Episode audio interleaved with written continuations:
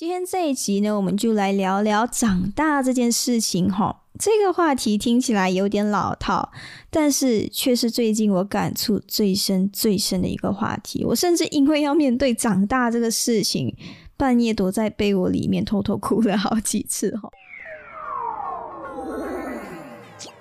不正常逻辑研究中心，欢迎来到不正常逻辑研究中心，我是左手怪。而在节目一开始之前呢，我先要告诉你一个小故事哈，跟你说一个小故事先哈。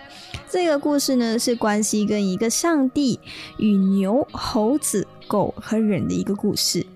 这个故事的一开始呢，上帝在创造人之前，他先创造了大地，创造了水，创造了草，创造了这个大自然嘛。于是呢，就缺少了动物，所以上帝就决定先创造了牛。他创造了牛出来之后，他就对牛说：“哈，你这一辈子只能吃草，你吃的少，却要干很多很多的体力活。那我给你的寿命呢，大概就是你可以活一个五十年。”那牛一开始听到就觉得啊，我又只能吃草，我又要干活，活得那么辛苦，算了，你给我活到二十年就好了。于是上帝呢就答应了他的请求。然后接着呢，上帝又创造了猴子，然后他对猴子说：“啊，你的工作呢，就是负责从一棵树跳到另外一棵。”树，然后为的呢就是取悦人类哈，去取悦他们，让他们每的每天过得开心一点哈。而你的寿命呢，大概就是活到一个三十年左右。这时候猴子听了就觉得说啊，不行啊，我要活得要这样每天去逗别人开心，因为没有意思啊啊，你给我活到十五年就好了。于是上帝呢又答应了他的要求。然后接下来呢，上帝又创造了狗，他就对狗说：“你呢这辈子就只能吃剩饭，然后你的任务呢就是给你的主人看家，而你的寿命呢大概是可以活到二十年左右。”然后这时候狗听了也是不开心，就觉得说：“哎呀，每天只能吃人家剩下的饭菜，然后又要给主人看家，这该多无聊啊！算了吧，你给我活一个十年就好了。”而这时候呢，上帝又答应了狗的请求。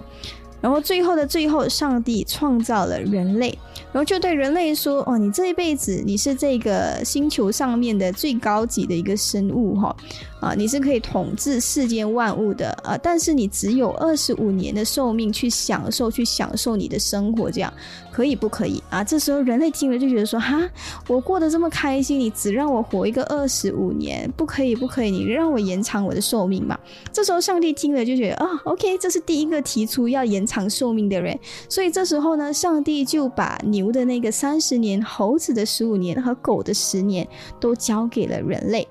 结果就这样呢，人类在无忧无虑中度过了他第一个二十五年，然后在接下来的生活呢，他就好像牛这样工作了三十年。而到了五十五岁呢，他又帮着他子女去带孩子啊、做饭啊、做一些家务活啊，就像猴子这样忙活了大概呃十五年之后，而来到了七十岁，可能身体也出了一些状况，不方便走动太多，所以最后呢，也就会乖乖的待在家里替孩子们看家一个十年左右，而就这样过完自己的一生。为什么我会跟你说这个故事呢？因为这个故事和接下来的主题有非常非常大的关系。相信熟悉我的听众应该都知道我是零零后这件事情吧？就严格来讲，我不是零零后啦，我没有后，我只是零零哈，因为我是两千年出生的，然后今年是二十一岁嘛。那按照上面的故事来说呢，我应该是在一个无忧无虑的阶段嘛，因为上面的那个故事是说零岁到二十五岁之间，那个是属于人类的阶段，属于无忧无虑享受的阶段嘛。可是现在的这个社会似乎已经把做人的这个阶段缩短到零到四岁之间，四岁之后你上了幼稚园，你就注定要面对一些课业上的压力，直到毕业之后出来工作，你还要面对工作上的压力。而感觉时间呢，总是过得比想象中的快哈，所以只要时间一到了，不管你有没有准备好，你就是一个成年人了。就好像有一部电影叫做《少年的你》，里面当中有一句台词我很喜欢，他就说：高考完之后，我们都变成大人了，但是从来没有一节课教会我们如何怎么样变成大人。那我个人相信呢，每一个人对于长大的这个定义都不一样吧。所以我就在 IG 上面放了一个 Q&A，就是可能收集研究人员的一些回答啊，到底有哪一个瞬间会让你突然觉得自己好像长大了？所以现在呢，就要念一念哈研究人员的这些留言。那首先第一批留言呢，是属于来闹场的、来搞笑的哈，就比如好像子晴留言的这个，呃，发现你是小孩的时候，还放了一个笑脸哦，大大的笑脸哈，然后欢迎听日常电台，怎么啦？这个人妈的，在我的 IG Story 上面宣传他的日常电台。Anyway，日常电台的确是一个很优质的 Podcast 节目，欢迎大家去搜索去收听哈。那接下来这个搞笑的留言呢，也是另外一个研究人员，他就说长毛的时候。OK，长毛的时候认为自己长大了啊，OK 啦，逻辑上来讲是正确啦，你发育的时候嘛。那下一个研究人员他就留言说，觉得自己幼稚的时候，然后还要过湖 m a j u m yes，还 m a j u m yes 嘞，什么？觉得自己幼稚的时候是长大了？OK OK，好。然后下一个研究人员呢，他就留言说，呃，在听这个不正常逻辑研究中心的 podcast 的时候，开始听这个我的 podcast 的时候，觉得自己长大了。没想到我的节目还可以有这样的一个功效，让别人长大哈。OK，这个回答我超级满意。OK，回答了这个搞笑的留言之后呢，接下来还有一个属于比较感性的留言，就比如说有研究人员就留言到说，看着爸爸妈妈老的时候，这的确是一个瞬间会让你觉得你不得不长大了，尤其是当你看到父母的脸上的皱纹越来越多的时候，你是否应该要面对照顾他们的这个责任了？啊，或者是另外一个研究人员就留言说，背叛的那一刻，被背叛的那一刻哦，他觉得自己长大了啊。看来这个长大的过程应该过得挺心酸的哈。还有研究人员就留言到说，突然意识到自己已经三字头了。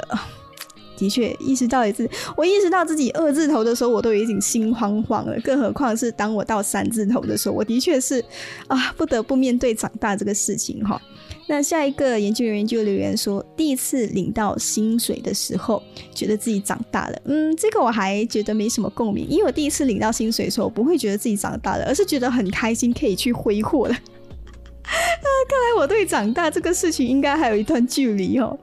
那接下来的留言呢，就是说，当你害怕长大的时候。呃，就是觉得自己长大了，嗯，这的确是我现在的状态。我为什么会躲在被窝里面哭，就是因为我内心还有挣扎。的确，我会觉得对于长大这个事情，小时候会觉得它很有魅力，感觉长大之后就可以做很多事情。但是当你来到那个阶段的时候，你会开始内心会有一定的挣扎，觉得面对长大是有一定的恐惧在的。这也是为什么今天我会做这一集，就希望可以通过做 podcast 这件事情去直面长大的恐惧。那接下来的留言就是当自自己懂得忍耐的时候，就觉得自己长大了。嗯，这的确是长大当中要学习的一堂课。那接下来的留言呢，是属于懂得责任的时候，就比如好像有研究人员就留言到说，可以帮家庭分担经济开销的时候，就觉得自己长大了；或者像侃侃而谈的阿卡，他就留言到说，我可以成为家长的依靠的时候；或者是有另外一个研究人员就留言到说，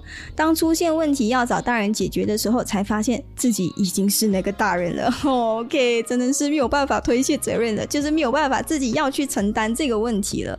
啊，还有研究人员就留言到说，在出来工作之后，发现社会很残酷，啊，原来这就是长大。看来每一个人长大的过程，多多少少要学会第一堂课，就是去自己面对一些困难，自己学会去承担。就好像这个研究人员所留言的，他说，在学会反抗后，在学会处理事情，遇到难题不再去找父母的时候，看着镜子，有时候会觉得自己又熟悉又陌生。这的确是在面对长大的时候，对于自己内心的挣扎。我也是很害怕自己长大成一个我在小时候非常不喜欢的那个大人的样子，哈。啊，还有最后一个研究人员的留言呢，就是看待事情的角度和大多数人不同，讨厌那些根深蒂固的传统思想。对，这也是我们今天主要要讨论的方向。因为很多人都会说，学会去接受生活，面对现实，这是长大必经之路。但是，长大的方式真的只有这种吗？学会去对现实屈服，这就是长大的一种方式吗？这是我们今天要讨论的一个主题。哦，哎哦，对对对，我还我还差一点错过掉我们的剪辑师坤伟的留言哈，他就说，当跟人家吵架后，你不再回复太多，而是回复一个 OK OK，可是感觉你好像哈，感觉你好像很常回复我 OK 不的嘞，死定啊，你是不是不爽我？你不可以不爽我啊，你不爽我，我的影片要怎么样剪呢？要去找谁帮我剪呢？好，回复完研究人员的留言之后呢，在这里要分享一下左手怪个人对于长大这个看法哈。因为我现在是来到了二十一岁嘛，对我来说，二十一岁是一个非常暧昧的年纪。为什么我会说它是一个暧昧的年纪呢？因为它是一个介于大人和少年之间的一个阶段。在法律上来讲，无可否认呐，OK，我确确实实是成年了，要对自己一切的行为负法律的责任。但是我知道，我一直在心里还是很任性的，把自己当成只是一个少年，任由自己随心所欲哈。而和我同年的朋友呢，大部分其实还在读书，一部分就像我这样已经出来工作了，混得比较好，已经事业有成，月入过万的也有，还有一些甚至已经结婚生子了。那每一个人来到了二十一岁，都会有属于自己的一个人生阶段，有些人走得很远了，有些人可能还在起步。而我现在这个阶段呢，确确实实还是一个上班族，每一天过着打卡上班的生活。那我工作内容大概是什么呢？我相信熟悉我的听众应该都有听过吧。之前我在忘记在第几集我有提过，其实我的工作是一个影片剪辑师跟一个摄影师吧。那目前的工作内容呢？因为我是全职的剪辑师，所以每一天早上我就会七点起床，然后我就会八点就出门了。但是你知道，在 working day 八点出门是所有上班族出门的时间，所以你注定就会面对塞车。我跟你说。我对于塞车真的是非常非常的不开心，我很堵拦塞车，可是没有办法，马来西亚没有一个很好的公共交通啊！如果真的马来西亚有一个很好的公共交通的话，未来真的是有的话，我跟你说，我肯定会马上把车卖掉。我真的很不喜欢开车，更加不喜欢塞车，可是没有办法，公共交通不发达，所以就逼迫每一个出来工作的年轻人，首先第一件事情就是要贷款买车。有了贷款之后，你就逼迫你不得不去努力赚钱工作了，以至于后来你会发现很多工作狂的出现。呃，所谓的工作狂呢，就好像我现在公司出现出现蛮多我我观察到，我觉得算是工作狂的类型了。就比如好像早上九点他们就来上班，然后晚上九点才来下班，然后你会发现他们面对同事的时间都会多过面对自己的家人。那可能对于其他的商业领域我是不清楚了，但是对于创作者来说，我觉得这是一件非常非常可怕的事情。因为就好像我的那个第十四集《无聊是艺术之母》里面提到，其实无聊对于创作者来说是一切创意灵感的主要动力。那我们需要大量的空闲时间发展自己的创作啊，这也是为什么有一些艺术家他会说：“哦，我需要去与世隔绝一段时间，或者需要闭关一个时间，才可以创。”创造出更好的作品，但是当你真的是忙到每一天根本没有时间停下来的时候，啊，公司要求你画什么就画什么，设计什么就设计什么，拍什么就拍什么，你最后你会发现，你只是变成了一个生产的工具而已。久而久之，你会发现自己失去了创作的能力。而且，就算今天你可能会觉得说，OK，这样我就提升自己的效率，赶快完成手头上的工作，给自己空出一些空闲的时间，做更好的创作 idea 的时候，你老板会认为说，你提早完成手头上的工作，你应该要做的是要找更多的工作去做，而不是去休息。老板付钱给你来公司上班，不是给你来休息的。所以在他们的眼里，哈，这种休息空闲的时间就是在偷懒，而这其实对所有创作者来说是一个非常非常。不友善的工作环境，这也是因为我们现在传统的职场文化，我们注重个人牺牲，而不是注重产出的能力。可能今天你很有能力，你不需要花太多时间就可以完成别人一个星期内完成的事情。可是你的老板只会看到说，哦，你为公司牺牲不够多时间，你牺牲那么少时间而已，你应该要忙到连吃饭都没有时间，这样老板才会觉得你是一个好员工。你为牺牲，你为公司牺牲非常非常的大。所以来到这样一个点的时候，你会发现，哈，高效率变成了一种惩罚。我们现在的职场文化逼迫我们学会去做一个拖延的员工，所以老实说，一开始我上班的那几天，偷偷偷上班的那几天，我真的非常非常难适应。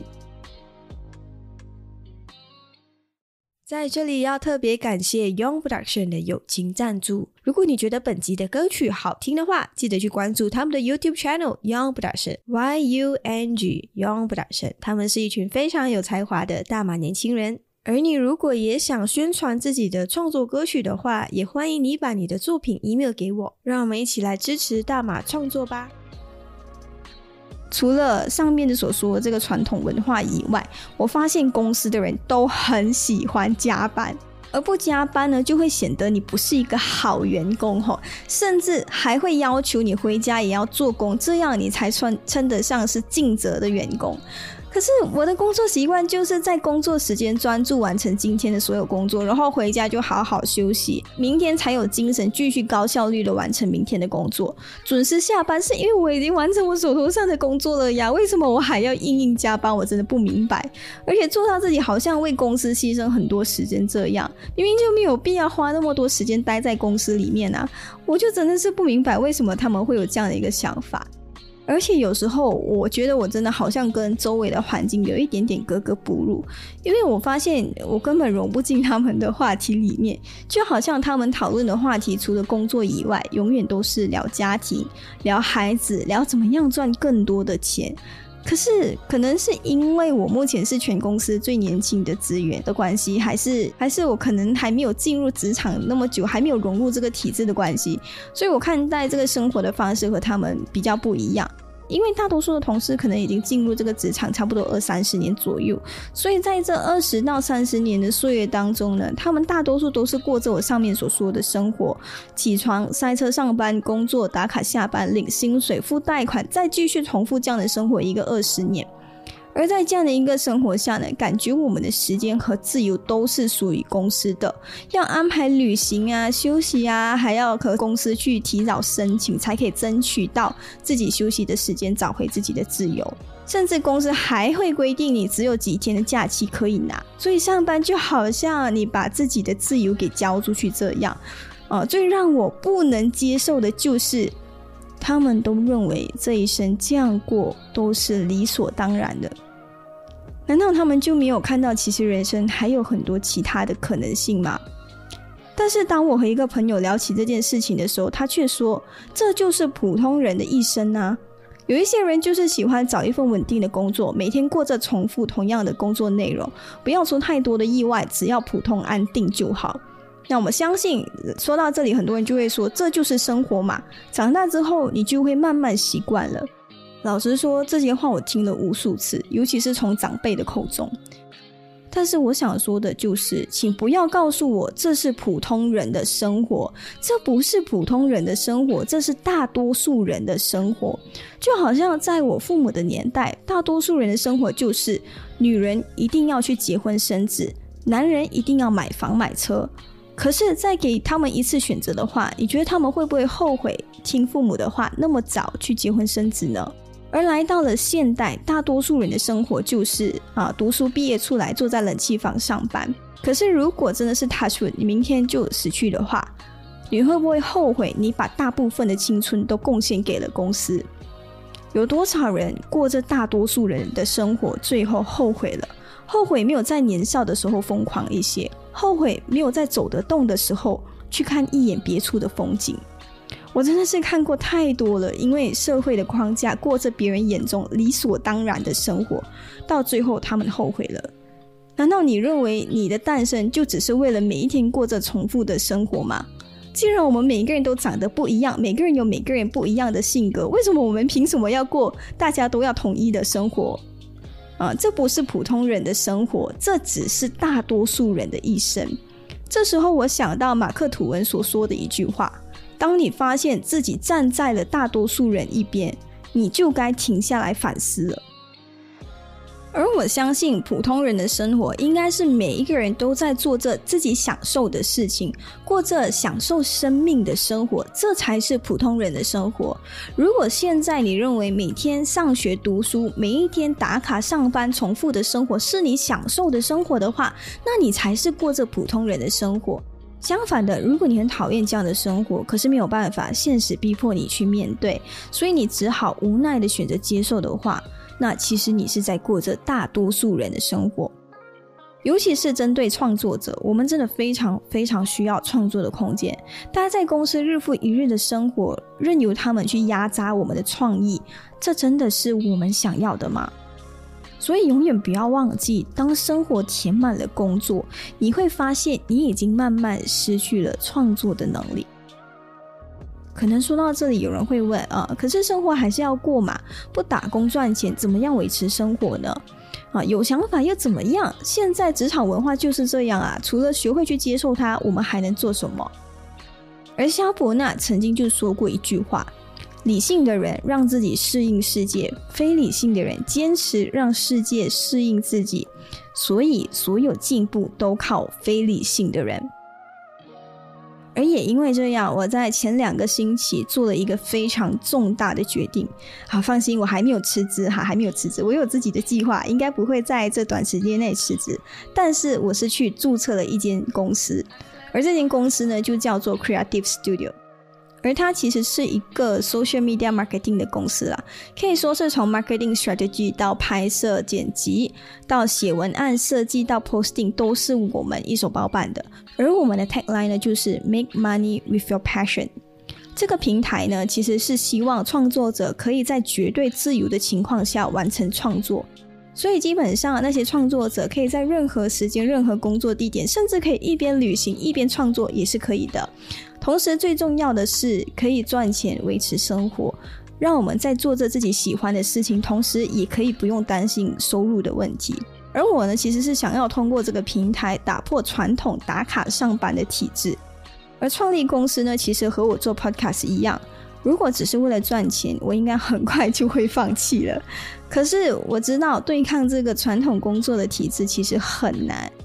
所以就想说，啊，就慢慢来吧。我也没有想要一步登天啦。但是在这里可以鼓励一些有想法的创作者关注一下这个 Creative Studio，我会把它的链接放在资讯栏，而希望未来我们可以一起从打卡工作中解放。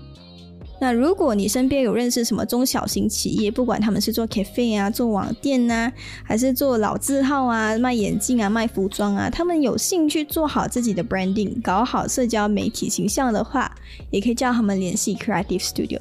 也希望可以把这个讯息给传播出去吧。毕竟每一次改革都不是单靠一个人的力量就可以完成的。啊，说到这里，原来是一个夜配节目啊，今天。因为如果说长大就是学会对现实低头的话，那我希望我可以在还没有完全长大之前做一些我认为对的事情。希望可以通过 Creative Studio 提醒身边的朋友，活着其实还有很多种方式。老实说，我也没有多大的信心可以成功啦。也有可能过了几个月，你会发现，哎，怎么 EP 二十三不见了？代表我可能已经放弃，已经马上把它删掉了。但是，嗯，这大概也算是我的成长过程吧。虽然我也不确定我是不是长大了，但是我可以肯定的是，我们每一天都在不断的成长当中，不断的改变当中。所以，就算失败了，我也希望可以拥有面对失败的勇气。那节目的最后，想送给研究人员一句话，是来自比尔·科斯比的。他就说：“文明设置了太多规则，所以我尽我所能去改写它们。”好，今天的节目就来到了尾声。接下来要送给你这首是来自 Young Production 的新歌，名字叫做 Tonight。那也希望你能留到这首歌的最后，因为我有两个好消息和一个坏消息要告诉研究人员啊，它是一个非常非常重要的消息。所以这首歌之后会有一个小彩蛋，请你记得要留到最后哦。我是左手怪，我们下个星期不见不散喽，拜拜。在公园散步会浪漫，我们脚步特别的缓慢，只想多留在彼此身旁，送你到你家楼下，到了家给你打电话，讨论着未来的计划。你爱的食物，我的用笔记一记下。我还记得初次约会，我们多期待，你的打扮非常漂亮，让我很意外。第一次牵手很紧张，手在不断的在冒汗，心里的小鹿开始乱撞，第一次如此奔放。Baby。You're my only lady. Oh baby，我的世界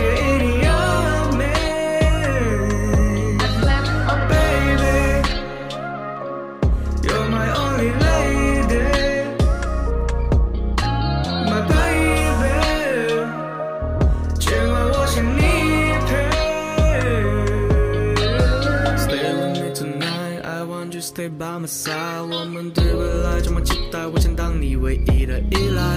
我可以给你买杯奶茶和你最爱的抹茶蛋糕，因为曾经你有说过，甜品可以帮你抹消烦恼。在爱的散步，看着日落，吹着海风，每当海风吹，过可以看见你的笑容，笑容如此温柔，把过去的乏味赶走，过去那些烦恼都被你的笑容打破。You're my only lady.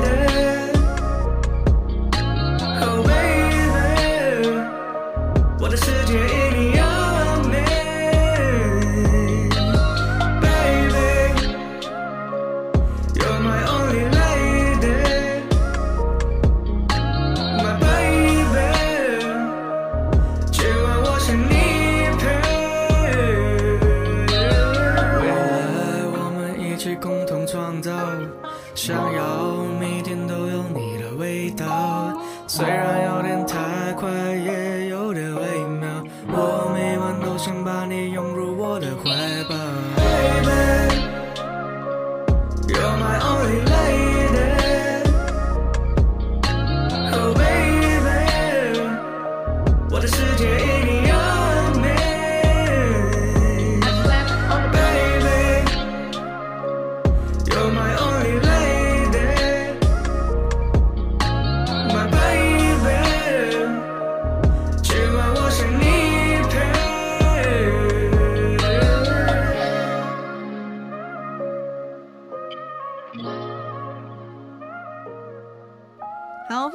感谢你收听到这里哈。，Youngbloodson 的这首新歌《Tonight》是不是非常浪漫呢？OK，浪漫完之后，在这里左手怪要跟你说两个好消息和一个坏消息。OK，我们先从坏消息开始哈。